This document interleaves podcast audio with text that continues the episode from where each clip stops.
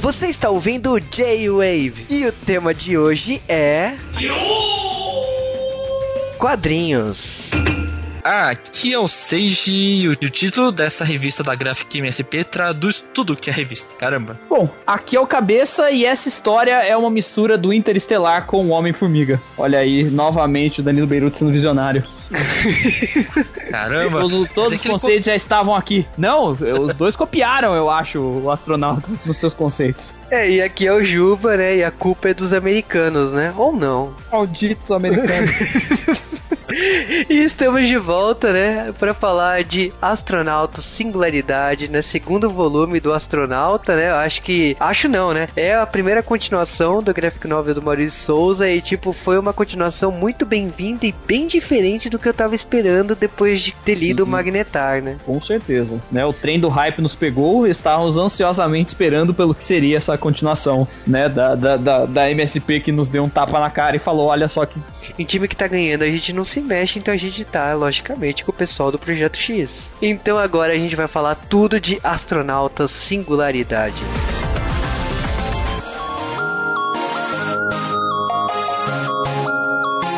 Falando de astronauta singularidade, é agora a gente tem um porém, né? A gente chegou no momento que a gente não tem nada pra falar do autor, porque a gente já fez isso no astronauta Magnetar. Exatamente, já falamos do astronauta, já falamos do autor, então. Direto pra história, né? É isso aí. Não, mas vale lembrar que é o Danilo Beruti, pô. Danilo Beruti que faz umas histórias assim, bem tipo comics né, que a gente conhece, né? Marvel. Bem com essa, é, bem com essa estrutura que a gente está mais acostumado e gosta. Lembrando sempre das cores da Chris Petter, que, né, faz um trabalho magnífico nessa edição também. Com certeza. E a gente começa a história exatamente, né? Direto do ponto, né, do Magnetar, né, a gente vê exatamente o que aconteceu depois, né, que é quando ele chegou na Terra, o que o que que tá sendo avaliado, né, porque, porra, a gente tá falando de um, de um projeto espacial feito no Brasil, né, então você sabe que o Brasil não é um país que tem grandes investimentos na área, né, e o que que acontece com um astronauta que se perdeu no espaço aí, conseguiu chegar por um milagre aqui na, na Terra, né, o que que acontece? Ele acaba sendo investigado, né, como todo, como todo, todo projeto aqui do Brasil, para não falar uma coisa errada, mas a gente tá sendo, é, tá sendo investigado e, e tá sofrendo alguns testes psicológicos, né, pela, pela psicóloga, né, que tá fazendo para avaliar se ele tá com algum problema mental, se ele tá funcionando bem, o que, qual, qual que é o milagre aí dele ter sobrevivido todo esse tempo sozinho no espaço. O que faz sentido, né? O cara ficou vários meses lá solto, preso ali, né? Sem, sem poder se comunicar com ninguém, estaria maluco da vida. Ora bolas. O cara vai ter que voltar a trabalhar e vão passar por um processo aqui, né? De avaliação psicológica. É normal. isso. Inclusive, lá eles gravam um trecho do que ele falou e falam: Ó, cara, você não tava lá com as suas faculdades mentais intactas, né? Não sei se você realmente pode voltar pro trabalho. eu Acho que é, que é melhor você fazer, sei lá, reabilitação, né? Vamos conversar em círculos com outras pessoas. E ele, cara, acabou, não quero isso, não, não, não tô aqui pra isso, e não me enche o saco. Eu não quero ficar com esses seus joguinhos, não. Me deixa em paz. Deixa eu voltar ao emprego lá. vol- Voltar ao ao espaço, por favor. E logicamente que tipo assim, ele foi. é, acaba sendo descoberto que ele foi resgatado pelos americanos, né? Então acaba que. Quem quer monitorar tudo isso, né? Os americanos. Eu diria que, tipo assim, a primeira referência que a gente percebe é né, que tem um personagem do Quarteto Fantástico, né? do lado deles, né? Só porque ele tem umas mechas brancas no cabelo. Imagina, ele não é o Dr. Reed Richards, não. Imagina. Não, né? ele, Não, não, não. Se ele tivesse se esticado um pouquinho, eu saberia, mas. Se tivesse um cara lá de feito de pedras, eu ficaria assustado. Aí sim. E a gente quase que tem também o Samuel Jackson como chefe do astronauta, né? Praticamente. É, Cara, tá quase ali. Samuel Jackson fazendo ponto em tudo, até nas histórias de quadrinho nacional. Maldito cara pra. É engraçado que acaba se sabendo que, tipo assim, o astronauta ele não tá liberado pra continuar a missão sozinho, né? Ele vai, ele vai ter companhia dessa vez, né? Então a gente tem o, o personagem, o Red Richards, né? Eu vou ficar falando isso, cara, não tem como. É o Red Richard. É, é o Major. E a psicóloga, né? Que, ah, não sei porquê, mas ela vai junto, vai. É doutora. Não, É, aquela coisa assim, olha, como ele tá instável, vai precisar de um acompanhamento psicológico, você é a única uh, que tá. É, que única, acho que ela fala que ela é a única psicóloga da, né, da agência brasileira de, é. de, blá blá blá. A Brasa. Da Brasa. É, nome lindo, meu Deus do céu. E é logicamente que o Danilo Beruti ele não deixa a peteca cair. Então, assim, se a gente teve todo um aprendizado sobre o que era magnetar, agora a gente tem todo um aprendizado sobre o que é buraco negro, né? Que eu acho Exato. que é uma coisa, é uma coisa muito importante, né? Mais conhecido, mais difundido, né? Do que o magnetar. É, tanto que é bem mais rápido a explicação dessa vez, né? Claro. Na verdade, o astronauta singularidade ele é muito mais rápido a leitura, né? Em comparação ao magnetar. Pô, assim, se fosse só considerar a singularidade sem, sem o magnetar, seria uma, pra mim, seria uma história muito boa, excelente, foda pra caramba, né? O problema é a comparação, né? Que existe com o magnetar. Aí, na minha opinião, ele fica inferior, né? Fazer o quê? É, mas ainda então, assim é uma história muito legal. Eu, eu tive essa, essa sensação também, mas aí eu descobri depois também de ver alguns relatos de outras pessoas, e até os não falando, que na verdade a culpa, o culpado sou eu, né? Fui eu que fui com, com a expectativa e o hype errado. É, porque ele falou: olha, é, não tinha como a gente fazer outra história sobre solidão, introspectiva e filosófica, porque aí seria mais do mesmo, né? E, e o que a MSP não quer fazer é ser mais do mesmo. Na verdade, é, é o inverso: é criar conceitos novos, trazer coisas novas, trazer elementos não antes trabalhados. Então faz sentido você ter uma experiência diferente a, ao ler essa história se comparado ao, ao Magnetar, né? Aqui a gente vai ter uma história que é muito mais realmente uma, uma aventura, uma, uma ação, né? Um filme clássico aí de, de, de viagens espaciais com lutas e, e armaduras e explosões do que você tinha no primeiro, que era uma coisa muito mais. Uh, a gente até falou o Alien, né? O oitavo passageiro, a coisa em é. perspectiva de medo, do que que tá por aí, uhum. não tem, tem, não tem isolamento. Então é, é, como se fosse, e aí dá pra, acho que dá pra fazer essa comparação, o Alien 1 e o Alien 2, né? É, é exatamente a mesma, a mesma evolução do primeiro pro segundo Alien. eu, eu confesso que eu achei uma comparação que eu, eu achei o primeiro próximo do Alien, esse aqui mais próximo do Prometheus. Deus, porque é, mostra muito a questão da origem da vida, né? A questão de uma arma biológica, né? A questão do buraco negro ser uma Também. arma, né? Então. Ah, sim, sim, mas eu, eu, eu, digo mais a questão de estrutura, do segundo Alien ser muito mais porradeiro, ah, sim, mais ação. Entendeu? E não, e não ter essa questão do medo, do isolamento e do, do né? Claro. A Ripley é, no é... robô gigantes, rainha, aquela coisa toda, que não faz quase sentido, uh, não, não faria sentido no primeiro filme. É, Embora aqui no Singularidade tenha uma, uma porradaria do astronauta com o outro lá, né? Uma, uma roupa parecendo um alien também, cheio de tentáculos e tal. Parecendo aquela alien rainha também, né? É Maneiro. É que a gente tá falando também, assim, explicando um pouco do buraco negro, que ele acabou sendo criada uma explicação de uma nave ali do lado do buraco negro e que o astronauta ele tava cagando pra nave, assim, sabe? Tipo assim, ah, é importante e tal, mas, tipo, não vou usar, não vou dissecar a nave, não vou levar a nave de, sabe, ser guincho dessa nave aí, porque não sei do que a gente tá, tá se tratando. E o personagem aí, o Red Richards, né? Ele tá falando, o Major, né? ele tá olhando pra, pra nave e fala assim: ah, não, cara, você tá falando de um achado arqueológico nunca visto antes na, na história da Terra. Então, não, eu quero pesquisar, quero investigar, quero saber o que, que é isso aqui. E eu acho que desde o primeiro momento, assim, por isso que eu falo um pouco de Prometheus, porque para mim, assim, ah, é, pode ser a origem da vida, sabe? Para mim pode ser qualquer coisa isso aqui. Mas quanto mais você mexe, mais merda vai dar. Então eu não quero não quero mexer nisso, sabe? O astronauta tá certo de querer ir embora. é, exatamente, né? É...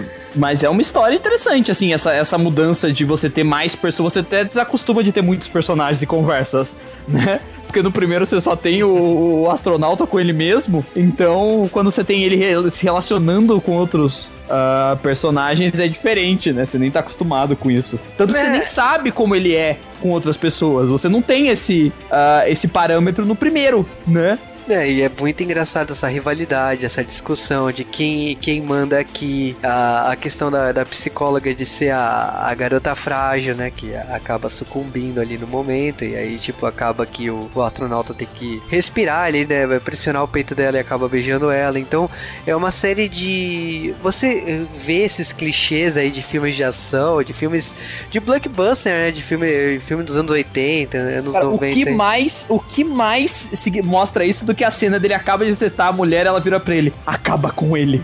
E ele vai atrás do cara, do grande vilão. Pô, sabe? Não foi, na, na armadura gigante, não sei o quê. Não, Pô, e, o, e o trauma de- e o trauma dele de- da Ritinha e tipo ele tá beijando ela pra respirar, né, Pra acordar ela e tipo ele já olha assim e vê a Ritinha né, no- Sim, ali, né?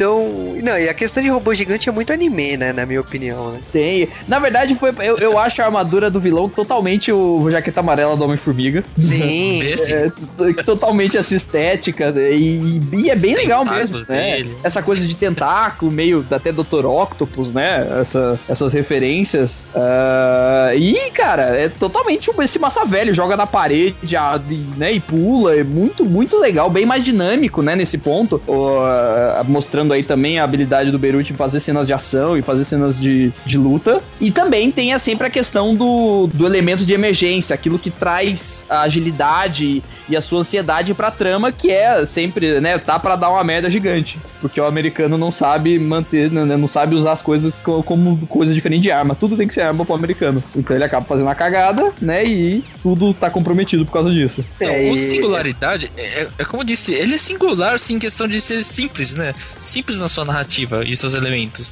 Porque assim, ó, você tem o herói, você tem o vilão, o plano do vilão, e ele perde o controle, e o herói vai ter que salvar, tem que dar porrada no vilão e destruir e acabar com os planos do vilão, e tem a mocinha em perigo, ele tem que E- salvar. E aquela coisa, o vilão, você já, você já saca que ele é vilão desde o começo, porque ele usa preto, né? E ele, e ele é mau, e ele é bravo, e ele dá ordens, né? E ele tem uma conversa sinistra com o cara lá, o, o cara, o colega dele na terra ali. É, esse cara vai aprontar alguma coisa. Você meio que já, já, já saca essas, né, essas, essas coisas, não é? Então, assim, a- o fato dele ser meio vilão não é exatamente um plot twist. Você fala, meu, eu não acreditava, né? Mas- Mas é muito interessante. É como eu disse, se você analisar o singularidade somente ele próprio, né? Em uma, uma única revista, beleza, ele é legal. Ele tá cheio de ação, muito maneiro, vai. É uma história bem gostosa de ser lido nesse ponto assim de vista que eu disse. Ação, porradaria, sem coisa assim, fôlego também. Agora o problema é a comparação que ele existe. Infelizmente, ele vai ter a comparação com o Magnetar, né? Continuação, E ele, pra né? mim, ele, pra mim, ele é inferior ao Magnetar. É, esse é o grande problema do singularidade, né? Ele é ótimo, mas ele é a simples, né? Enquanto, é. Porque o Magnetar ele é muito complexo, ele é muito é, claustrofóbico, ele é muito mental, né? Filosófico em alguns pontos. Né? filosófico demais, né? Então você fica com aquela comparação, né? De você. Tipo um filme, assim, um primeiro filme que ele é extremamente filosófico e o segundo pipocão demais, né? Aí você fica meio frustrado em alguns momentos. Cara, que estranho, né? Poderia ser naquela pegada do primeiro. Só que aí, como você disse, o pessoal lá do Graphic MSP não quer repetir as fórmulas, querem modificar, né? Quer cada um ser único.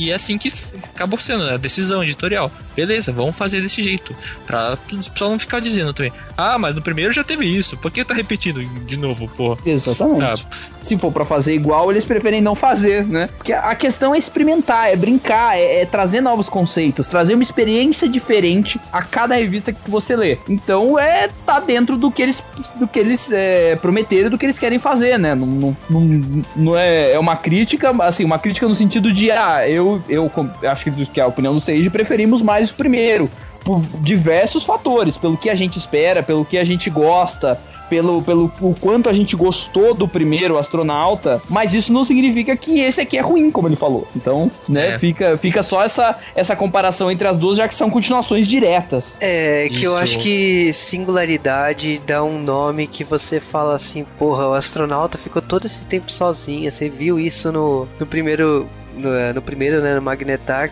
Então o título dá uma impressão, dá um gosto que assim, não, a gente vai ter mais disso. Então acho que começa pelo título, porque é o título que traduz que é a história, né? E a singularidade é diferente, na minha opinião, assim, a, o título pode ser traduzido como a questão do astronauta ser interpretado no singular, sabe? Como que ele funciona nesse universo. E ele aqui descobre uhum. que ele não é singular, que ele, ele, ele tem outros personagens que ele tem que interagir, que ele tem que corresponder, passar relatórios, a questão da brasa, a questão da, da psicóloga que ele acaba ele acaba desenvolvendo ali, não é, eu não diria um afeto, um relacionamento, mas é, é próximo disso, né, do clichê. E eu também gosto de, como eu falo assim, dos clichês. Então você tem a arma bioquímica, né, por mais que seja uma ah, arma de um é. alienígena, é, é, funciona como Golden Eye, sabe? Um, uma máquina que cria buraco negros, né? Tipo, porra, Sim. você pode destruir qualquer raça, qualquer canto do universo com uma máquina dessa. E eu não sei como funcionaria aí na hora de continuar, sabe? Se vão explorar o que aconteceu com o buraco negro, até porque o buraco negro se fecha com o Major dentro lá com a, com a nave. Então,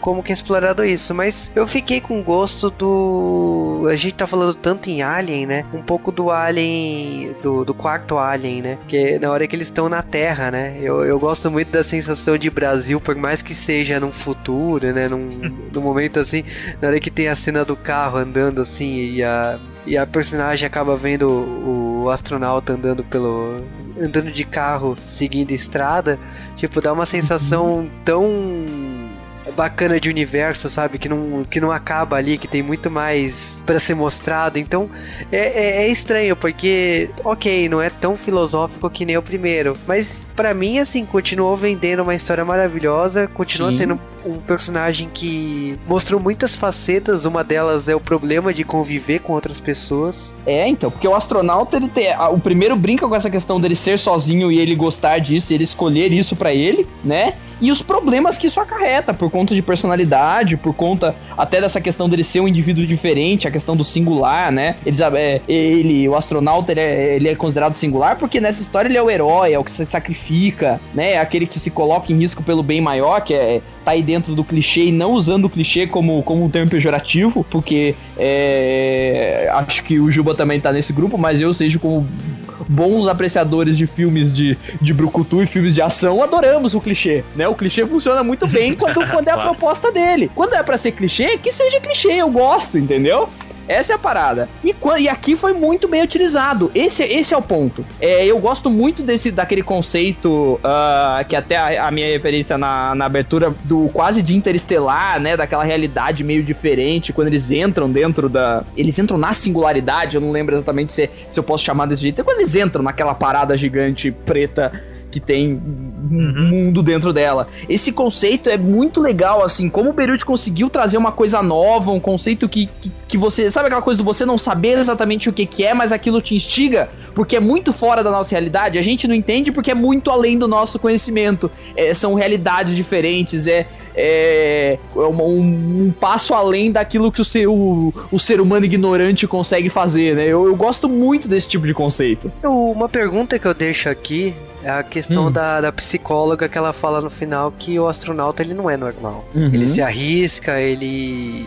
E definitivamente assim, ele tem um problema, ele tem uma obsessão pela ex-namorada dele. Traduzindo, ele não estaria apto pela missão. Mas ao mesmo tempo, tipo assim, ela fala assim: não, ele é totalmente. Por essas peculiaridades, ele é extremamente eficaz para as missões da Brasa. Então ele, pode, ele pode continuar como piloto, como astronauta. Essa, é, essa escolha dela, vocês acham que foi por causa do coração ou foi por causa da profissão? Ela, ela aprovou ele de continuar na missão porque ela ficou com gostinho de quero mais, né? Porque ela acabou tendo um, um caso, né? Experimentou né? da fruta e gostou, é. né? Ou foi, ou foi profissional. Ela, ela acha ele realmente eficaz para continuar. Então, eu aí... acho que ela viu a natureza dele, né? Ele, assim, ele sempre foi assim. Na verdade, se você olhar o astronauta na época do Maurício de Souza mesmo, ele tem dois elementos principais. A primeira é de lidar com a solidão, que ele encara muito. Isso a gente viu no Magnetar. E o segundo, a obsessão dele, né? De poder enfrentar os riscos e cumprir a sua missão. E isso a gente tá vendo no segundo, que é exatamente isso. E eu acho que é isso que ela viu uma das verdadeiras naturezas do astronauta, né? Essa obstinação dele, né? De fazer o certo a, e de fazer e cumprir sua missão, né? É, eu acho que aí ele tem aquele. É, é, eu não sei se é exatamente uma crítica embutida, mas Mas sabe aquela, aquela discussão que às vezes a gente tem do que que é o padrão e se a pessoa sai do padrão, ela automaticamente ela é taxada como, como ruim ou não o suficiente, mas quando na verdade a gente tem que explorar a diversidade não igual, é, é, sabe aquela coisa tipo, em vez da gente tentar padronizar tudo, a gente, tudo hoje a gente, é, o nosso, ó, o sistema capitalista, seja ele o sistema de ensino, seja o sistema de emprego, ele busca um padrão, ele busca uma caixinha, né, e normalmente a pessoa que ela tá fora da caixinha, ela é descartada. Então, o, e o, e o astronauta ele tá fora dessa caixa, ele não é o perfeito que talvez o, a, todo o padrão de astronauta, que seria o padrão americano do cara perfeito, centrado dentro daqueles exatos limites. É, ele não se enquadra nesses exatos limites, mas ele extrapola aquilo e isso não necessariamente é negativo. E ela vê isso, ela fala: Poxa, a gente precisa de pessoas diferentes. Então, o fato dele ser diferente, dele se arriscar, dele se sacrificar,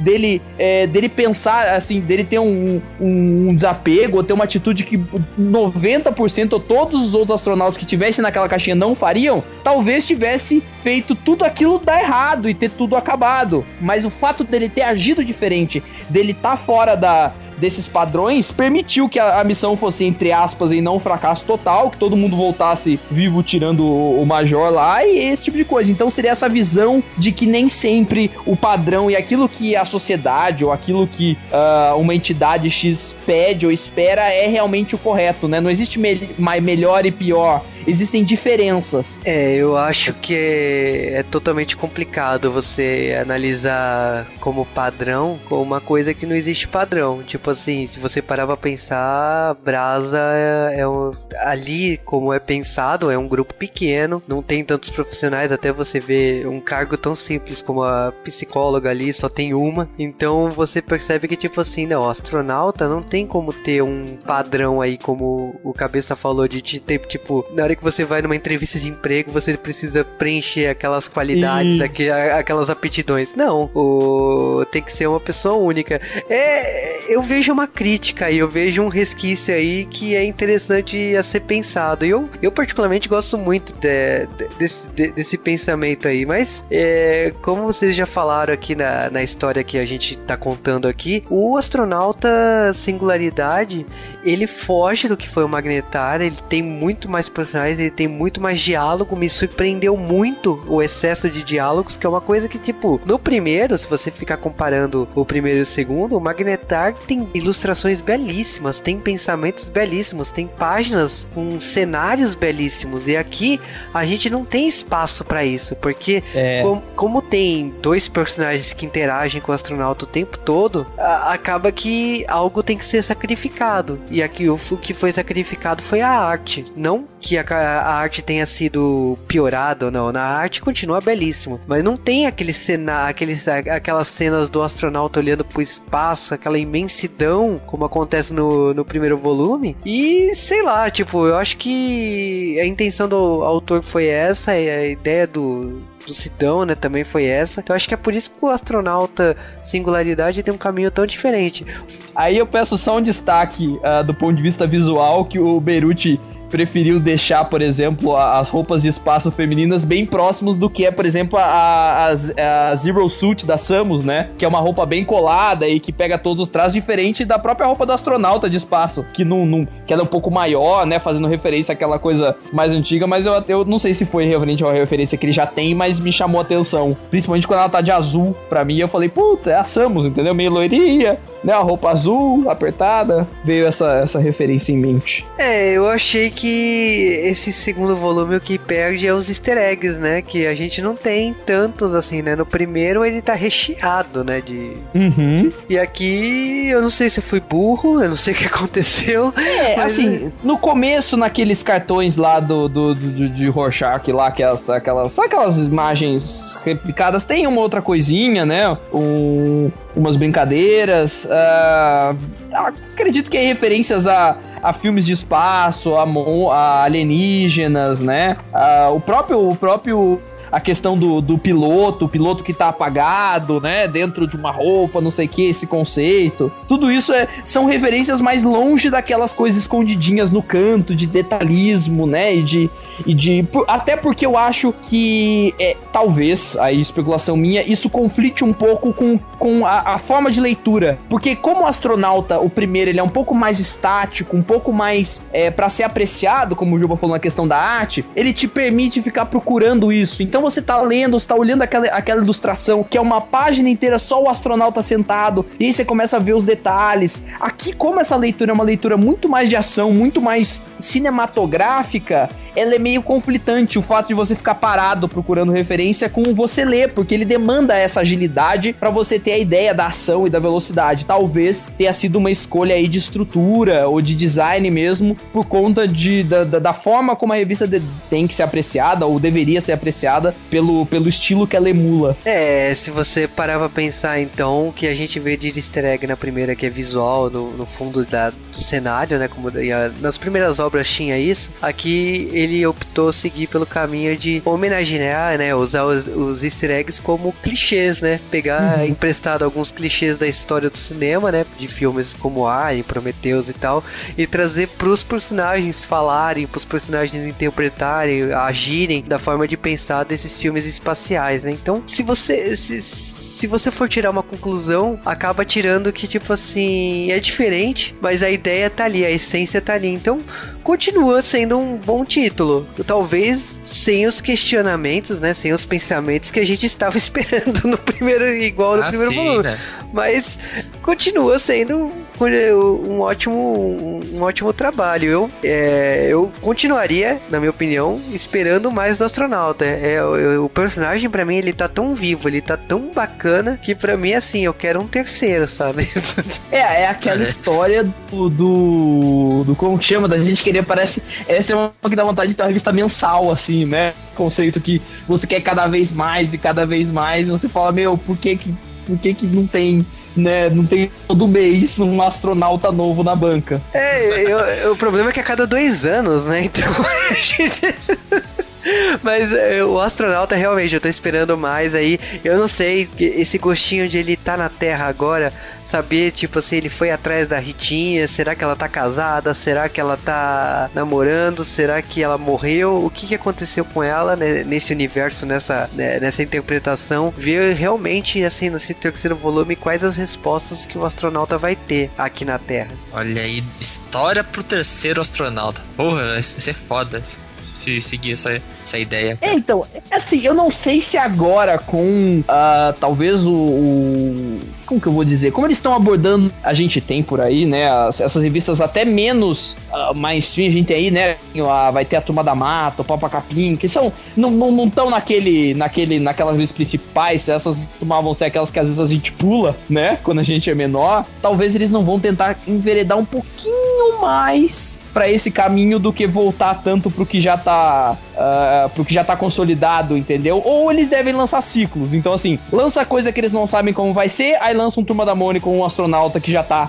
todo mundo consolidado, como, sei lá, como a Marvel faz com os filmes, entendeu? Lança uma coisa totalmente nova, mas tem ali um Capitão América, um Vingadores que vai funcionar e a galera vai pirar. Não, eles jogaram o Anzol, então, cara, na boa, eu já, eu já, eu já quero ver logo esse terceiro, tá boa. E eu vou querer ver.